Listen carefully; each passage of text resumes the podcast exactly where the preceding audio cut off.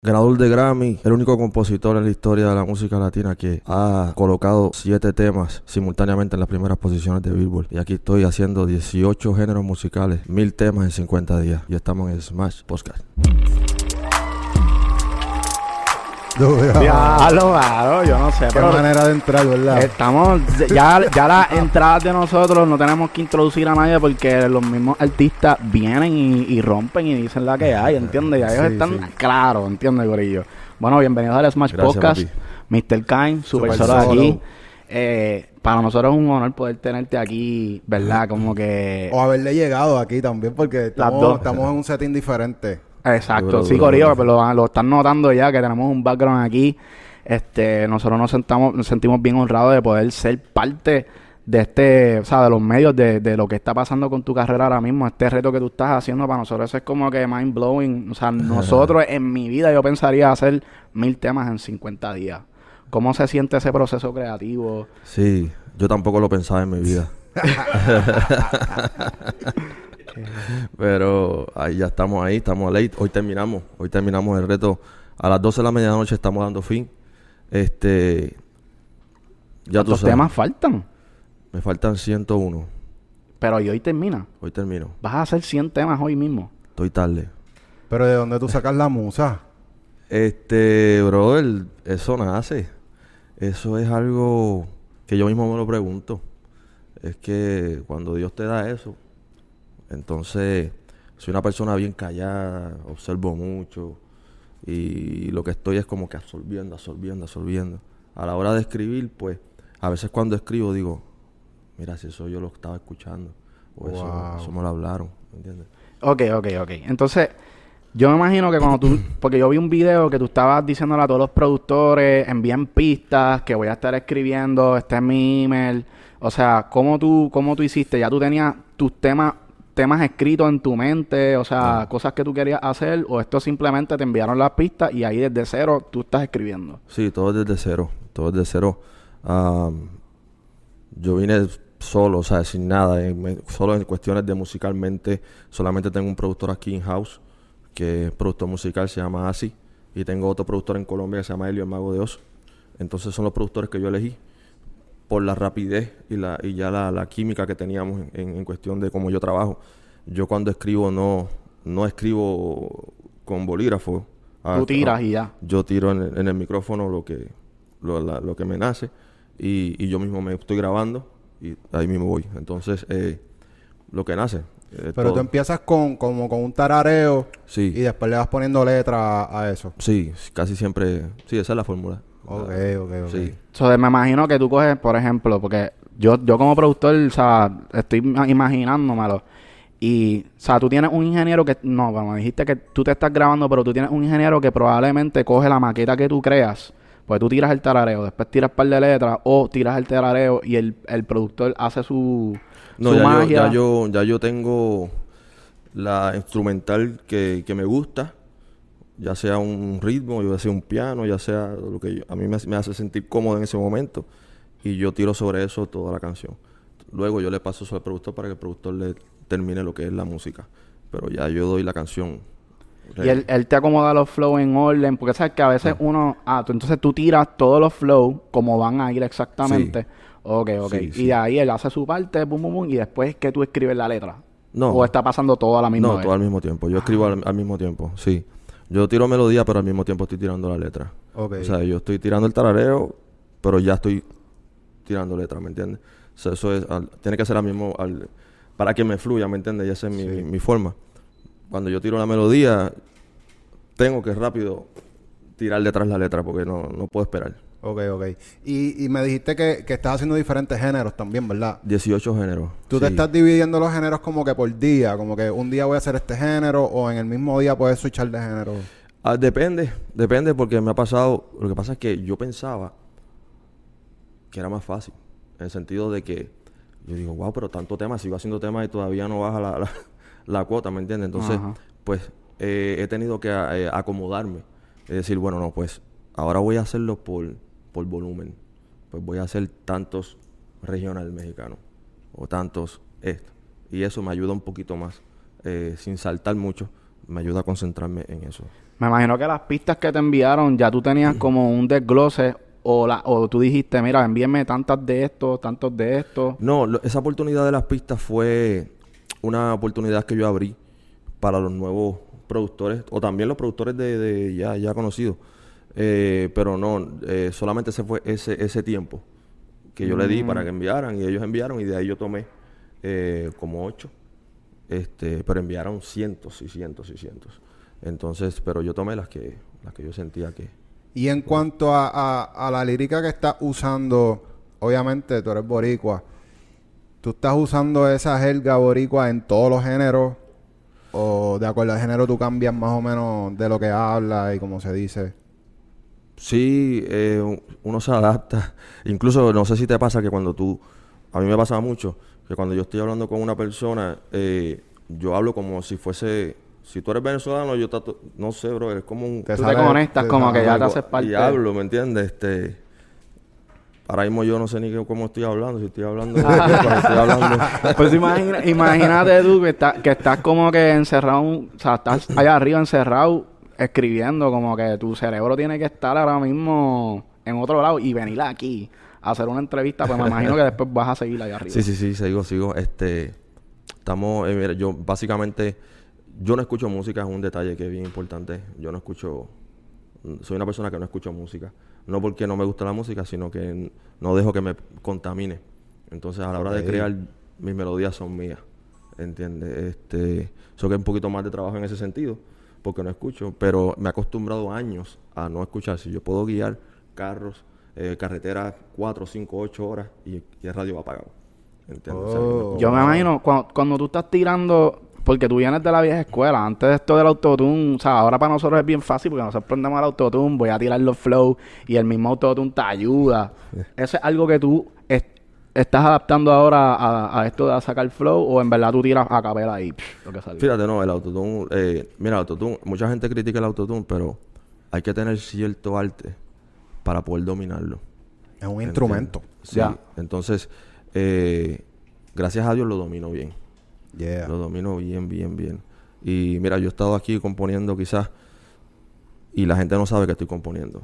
De la, no me escucha porque lo dom- domino tan bien la voz en lo que estoy grabando y cuando termino, pero tú estabas grabando y sí, pues, le doy play y escuchan la canción. Wow. O sea, eso- Sí. Y te pasa que, que también como que estás en el baño y no tienes para grabarte y lo grabas en el voice del teléfono, ¿verdad? Sí, brother. Sí, este, en el teléfono tengo montones, pero son las menos que uso. Porque la- lo grabo de momento para no perderlo, pero se me olvida.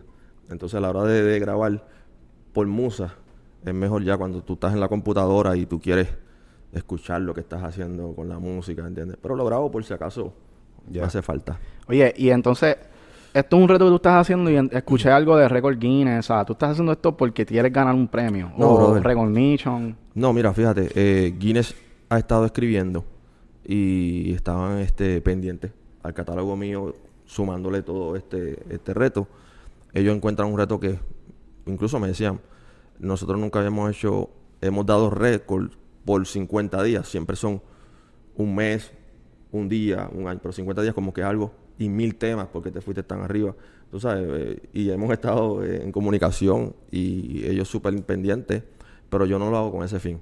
El reto fue algo como retarme yo mismo a, a sobrepasar esa, esa, esas cosas que yo no he pasado en la vida. ¿Entiendes? Este, eh, Como que, como que un ejemplo de, de eso que tú sientes que, que necesitabas.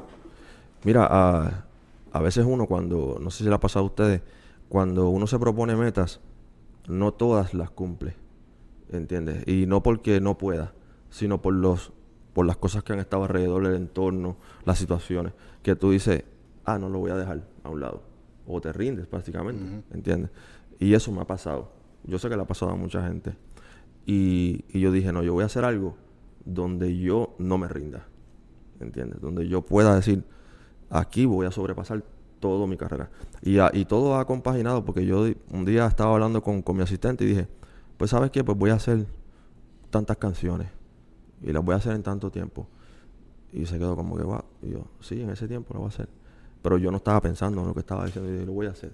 Sí, que no hay una estrategia para nada. Tú lo dijiste y ya. Lo dije. Y, y cuando empezamos a analizar ahora, eh, yo tengo 49 años ya. O sea, yo voy a cumplir 50 ya. Entonces, 50 días.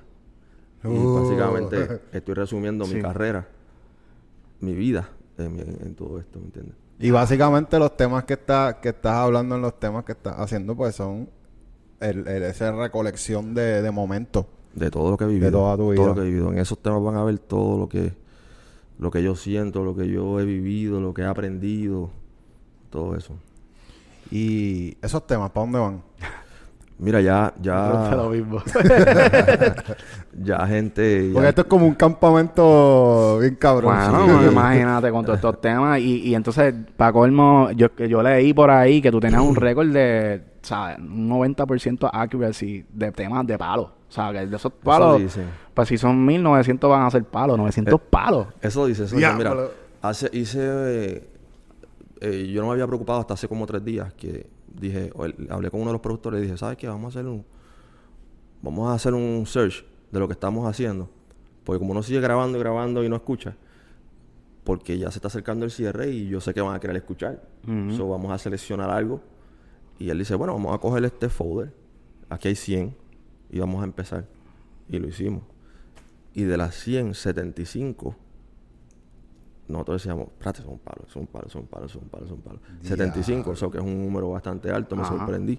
Y, y muchas personas, incluso yo hablo con Benny, con Benny Benny, y, y él dice, papi, está duro, pero si hace 5, pues tan duras, 5 palos tan duros, pero 75, ¿me entiendes? De 100 es un- Eso es un montón. eso es un montón. Sí, sí, en verdad que...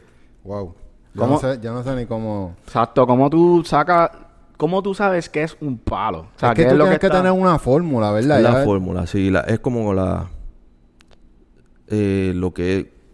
El tema tiene que tener su intro, su, su gancho, su coro y, y te tiene que llevar, ¿me entiendes? Eh, hoy en día eso carece mucho en la industria. Este, la gente quizás pues tira temas por tirar, este, y no hay una estructura del tema que te agarre, ¿entiendes? Entonces eso yo siempre lo, lo he mantenido y lo sigo repitiendo, lo sigo repitiendo. Este, el, el trabajo mayor que yo estoy pasando en esto es que soy muy perfeccionista, que quiero hacerlo bien. Y a mí me dicen, chico, pero tíralo, tira cualquier cosa ahí. Y, y no, no me nace porque me siento que me estoy engañando, ¿me entiendes? Ya. Yo no sé cómo tú, es, o sea, es que para mí eso obviamente es un don. Y yo no creo que eso es algo que tú puedas, o sea, no hay una fórmula que tú puedas decir, mira, este, this is the way, ¿entiendes? Como que es algo que tú naciste con eso, me imagino, y Sí. de toda tu vida te ha llevado a, a hacer este negocio.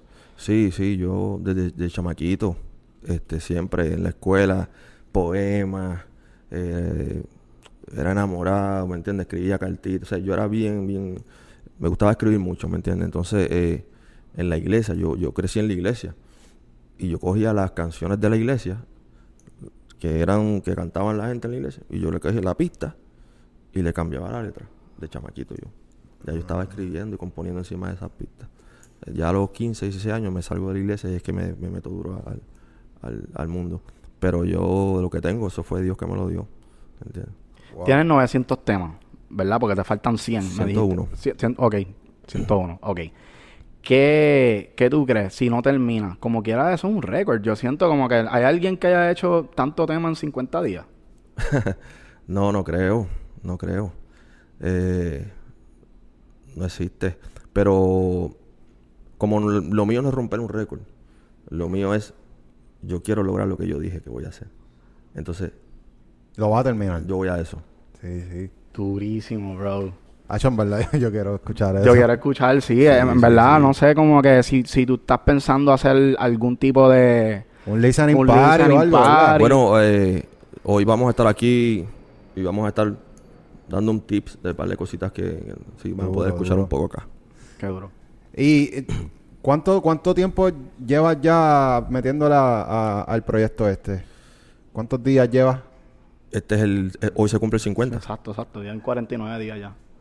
A las 12 de la medianoche Ah, cumplimos ok, 50. Sí, ok, sí, sí, ok, sí. ok, diablo. Sí, por eso. Yo pienso que, que pues obviamente te- yo siento que vas a terminar porque te veo como que bien confiado. Este, pero también como que yo siento que la gente va a querer ver y entender cuál es el proceso detrás de todo esto. Yo no sé si tú como que hiciste un documental durante todo este tiempo para que la gente diga, mira, Sí, grabamos, verdad". grabamos, grabamos mucho. Este, incluso también, mira, ahora mismo ese muchacho está ahí. Tengo un muchacho acá, al otro lado, Ajá. que la computadora está full y ya está lenta de tantas canciones que tiene y él me está pasando todo eso en un disco duro porque no, no me camina. O sea, que eh, Ajá. esa computadora está llena de, de, de sesiones, ¿entiendes? Este, Tú dices como que sesiones, pero de, de video. Como de que tienen No, tanto... de Pro Tools. Ah, Pro Tools, mala. Sí, y sí, todo sí. eso, tú sabes que eso está documentado con su fecha, con todo eso. Claro, claro. Más aparte de eso, nosotros documentamos videos, visuales y todo eso. Y tenemos la historia completa de, de todo lo que va. Esto, ah, no- esto no termina aquí, porque la segunda parte de Billón es la interpretación.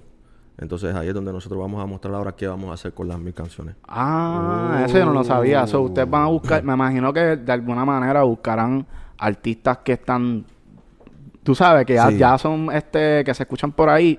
Pero, ¿y habrá alguna oportunidad para los chamaquitos que están de la nueva? Sabes que hay un par de nenas que están rompiendo Sí. aquí en Puerto Rico. ¿Tú crees Sí. que eso sea parte del, del proyecto? Claro que sí, claro que sí, brother. Eh, Yo siempre he sido amante de, de ayudar a la nueva generación, siempre. Y lo he intentado en, en ocasiones y me ha fallado, que son uno de los, de, de los ejemplos que te puedo dar de cuando me he rendido, ¿me entiendes? Entonces, eh, no por mí, sino por cosas que no, que no están en mis manos. Pero eh, esta la tomé en mis manos y dije, lo voy a hacer, Ya. ¿me entiendes? Por encima de todo. Y, y aquí va a comer todo el mundo, ¿me entiendes? Y aparte de todo, cuando hablamos de, de- de interpretación, pues hablamos de los top, de los que están en crecimiento, desarrollo, de aquel que tenga talento y que nosotros veamos que, que podemos ayudarlo, lo vamos a hacer. ¿Tú sientes que la musa en PR te sale diferente a como te sale en otro lado? Sí, mira, yo estoy hablando aquí de una forma que yo te digo que si yo me voy con los panas, yo hablo de otra. Es como, ¿entiendes? Eh, te lleva, Tú te transformas. Te lleva así. Porque tú tienes temas de maleanteo, tienes temas de romantiqueo, tienes temas de todo. O sea, yo me imagino como tú estás en un corillo y hay un cojón de maleante, como que tú te conviertes, ¿entiendes? Como que, obviamente para poder, para poder expresar lo que está sintiendo todo el corillo y la música. Sí, es- pero es como que natural. Yo imagino que eso a cada persona le pasa natural. Te adaptas a donde tú estés, ¿me entiendes? De acuerdo como tú, como tú sientas el mood. Y eh, una cosa que yo me sorprendí es que yo nunca había escrito regional mexicano. Y, y cuando yo parezco un mexicano. ¿Y qué hiciste para, o sea, cómo tú te transformaste? ¿Pensaste en las películas? Ni idea. Ni idea. Yo disparé y, y salió. Fucking fenómeno. Eso es como, como, eh, tú sabes que en la Biblia hablan de esas cosas de como que la gente hablando en lengua, que de momento se podían comunicar, no hablan ni el mismo idioma. Pero hay gente que tiene como un don y yo siento que es de más allá, como que no necesariamente tiene que ser que tú hables el idioma, sino como que tú quizás tienes este don de, de conectar con gente, a lo mejor este es un extraterrestre, no sé. tú sabes que eso está de moda ahora, que dicen por ahí que están los aliens, a lo mejor. ¿Ah, sí? No, chacho, no. Yo sé que, yo sé que, que Dios me dio esa bendición. Y yo este no, no te puedo decir cómo lo hago porque pero te puedo decir que lo que sí te puedo garantizar es que, que no está en mí, que es algo que, que es más allá, ¿entiendes? Que me, lo, me regalaron, ¿me entiendes? Exacto, y hay que sí. aprovecharlo al Hay máximo. que aprovecharlo. Sí. ¿Tú piensas que tú vas a escribir canciones toda tu vida? Sí, tú sabes que a veces estaba hablando con alguien hace poco que alguien me dice, a veces escriben, mira, pero tú te quedaste atrás o tú no vas a, a escribir lo que está pasando ahora, que sí. Y es como si, si ya tú estás en un nivel, bajar es fácil, subir es más difícil. So, escribirlo fácil es fácil. So, ¿entiendes? Mientras eh, nos nos mantenemos así, vamos a durar mucho.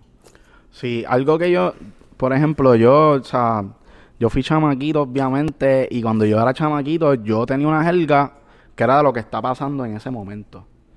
Ahora mismo yo me siento que es como que bien difícil yo como que asociarme o sentirme como un chamaquito. O sea, cómo tú te mantienes fresh en el palabreo para que, o sea, que la gente como que te capee la, la- la letra. Es una combinación. Es una combinación. No, no necesariamente tengo que usar toda la jerga que ellos están usando, pero digo cosas que a ellos les interesan. Entonces, ahí hago, el- hago el, el- el tracking, ¿me entiendes? Es como que ellos, yo sé que quieren escuchar esto. Entonces busco la combinación de la jerga, obvio, pero, pero no me voy a los extremos porque tengo que mantener siempre mi, mi marca, ¿me entiendes? Tengo que traerlos a mí y no ir hacia ellos, ¿me entiendes? Sí, es como que tú, tú prácticamente tu música es internacional. Entonces yo me imagino que, que como que cuando tú haces letras, tratas que, que no sea solamente de Puerto Rico, sino que se entienda en todos lados. En todos lados, sí. Y llevarlos a otro nivel, ¿me entiendes? Esa es la idea. El- eh, yo recibí hace, hace dos días a Zion aquí. Fue el primer artista que yo recibí en, dentro del reto. No había recibido artista. Entonces lo recibí y él me dice, ponme lo que, de lo que estás haciendo. Y yo le puse de lo que estaba haciendo y los primeros dos que escuchó me dijo, yo solo los quiero. Y los grabó y ya los tiene, ya los grabamos. Ya, de una. De una. Bueno, ya sabemos que hay dos palos ahí de Zion que van a salir. y, ok, ¿y para cuándo estamos esperando ver ese otro, esa otra parte del proyecto? Ya inmediatamente nosotros ahora, obviamente voy a descansar un poquito. Descansar en lo que el equipo va trabajando toda la, la logística. Hay sorpresas, hay sorpresas. Eh, eh, aparte de todo, lo cuando hablamos de lo que es NFT, no sé si has escuchado un poquito. Claro. de Sí, estamos al día con eso. Cuéntanos un poco de, del Pues NFT. esa, esa parte de los NFT es una parte donde nosotros vamos a hacer que el público sea parte de estas composiciones. ¿Entiendes? Entonces es una fórmula que estamos creando. No es necesariamente, no es un NFT como tal. Nosotros le llamamos NFT-C porque nosotros estamos haciendo lo que es lo centralizado en lo descentralizado. Ok. Eh, donde si tú compras un NFT de, de una composición, por ejemplo, compraste una y Zion la cantó, ya tú la tienes. Pero entonces tú vas a cobrar de esas regalías de mi canción, tú vas a ganar premio conmigo, tú vas a, tú vas a ser parte de esa composición. ¿Me ¿Y qué plataforma ustedes van a utilizar con esto? Porque este ayer mismo fue que estábamos hablando de, de- de ese tema de los NFT lo- y lo complicado que se ha... O sea, como que la gente no entiende mucho este No concepto entienden. todavía. ¿Cómo, ¿Qué Y la- plataforma las se usa? disqueras tampoco lo entienden todavía. También no lo entienden. ¿Cómo ustedes van a hacer para mercadear esto y que la gente esté on board con todo lo que ustedes van a... van a Lo que pasa es que la, la- como el NFT se vendió de una forma, eh, la gente piensa que eso es un arte primero y que, y que no tiene sentido, Exacto. ¿entiendes? Porque voy a pagar tanto por eso. Aparte de que también se asustan porque es un mundo descentralizado, el dinero, eh, eso sube, baja, ahora mismo está abajo. Pero describiendo lo que es un NFT, es algo que es una pieza única, no duplicable. Exacto. Ya está. Vamos olvidando de lo que pasa en ese mundo. Es un collector Entonces- items. Entonces, ¿qué pasa? Una obra de arte, una composición, es única y, y no es duplicable. Ahí es donde entonces yo empato lo que estamos haciendo. Pero no nos vamos a dejar llevar por el formato tradicional de lo que son los NFT. Nosotros traemos un nuevo formato. Exacto, Ok. que, ya- es que este va a ser el momento que nosotros lo hemos dicho muchas veces en, en, en nuestros podcasts, que los NFT son una buena oportunidad para darle ese, esa oportunidad al fan de poder invertir en el artista, que se sienta aparte, que por ejemplo, si hoy yo veo un chamaquito que está subiendo y de momento tiene su NFT y yo quiero aportar a su carrera, apoyarlo para que esa persona, tú sabes, pueda coger ese dinero y reinvertirlo en su carrera, pues ahora con esto de los NFTs es una oportunidad que tú le vas a dar al fan y también a la misma vez como que algo más que tú puedas conectar con, con ese fan, que antes Sí. eso no existía. No existía y no tan solo eso, eh, a veces también, aunque tú le expliques eso a, los- a, los- a los fans, ellos dicen, ok, yo voy a invertir, pero ¿qué va a pasar? Si el artista no me va a apoyar, ¿cómo yo voy a vender? ¿Qué yo voy a hacer? Tengo que entonces vender lo que tengo para poder ganar. En este caso no. En este caso, tú estás siendo parte del tema. Tú sales registrado como autor en el tema del por ciento que, que tú compraste. Entonces, automáticamente todas tus regalías tangibles te llegan a tu casa. Eso no es que no es que tienes que hacer nada. Oh, ok, ok. So, so esa persona va a tener que sacarse una cuenta en un PRO. Eso es así. Ok, y entonces, ya lo, eso está súper duro, eso no lo habíamos analizado. Este, porque la manera en que nosotros lo habíamos pensado esto de los NFTs era que el mismo NFT va como que, tú sabes, como que mucha gente iba a poder comprar NFT del mismo tema y entonces iban a tener que repartirse todas esas regalías. En este caso o no, en este caso se le va a vender un tema por persona, No, no, no. Un por ciento por persona. del tema. So Por- pueden, pueden, ¿cuántos Tú tokens en vas un a tema, por ejemplo, el tema que cantó Zion, pues tú compraste el, un por ciento y tú compraste un por ciento. ¿Cuántos por ciento, o sea, cuántos tokens, exacto, la pregunta es esa, cuántos tokens van a tener por cada tema? ¿Cuánta gente puede invertir en cada tema? Depende porque se, se dividen en 5%, empiezan en 5%. Ok. Ok. Eh, pero tú puedes comprar el, el que tú quieras. Ah, ok, o sea, estamos entendiendo, Corillo, para que vean, esto es Oye, información. es información que tampoco Sí. le damos- hemos dado en ningún lado todavía. no, no, y Ay, que esto es bien importante. Esto, para mí esto es lo más importante, como que Sí, porque nosotros estamos buscando esa manera de poder meternos en la vuelta de los NFTs, pero está- por eso estamos hablando con mucha gente para ver, ok, cuál es tu ángulo, vamos a ver y poco a poco ir encajando la vuelta. Sí, definitivamente Está esto bueno. es el futuro. Siento que como que O sea, este, ya ustedes van a hacer, básicamente van a romper el hielo con esto que nadie lo ha hecho. Ah. Y le van a dar el paso a mucha gente a que después puedan también seguir montándose en la ola de los Eso es NFTs. así. Eso es así. Yo los felicito, en Sí. verdad. Para mí eso es Sí, sí, como eso muy que... cabrón. De verdad, este... Nada. Espérate, la, la, la pregunta que nuestra comunidad Ajá. quiere saber. Ah, zúmbala, zúmbala. Esto es una pregunta bien importante que se la hacemos a la gente que ya está en el tope. ¿Qué canción es lo más chavo que te ha dejado en tu carrera? Eh, down. Down, esa es la de Down, Down. Holy Eso shit. está Down era quien es que voy a decir. Porque eso Y fue... eso lleva ya tiempo. Lo que pasa es que en ese tiempo se vendían discos. Y la radio sonaba muy fuerte. Entonces la combinación de venta de discos más radio era muy poderosa. So, antes se generaba más dinero como compositor que Sí, ahora. Total, total. Ahora está, está, está más o menos cayendo en tiempo. Eh, eh, de dos años para acá está cayendo, está nivelado.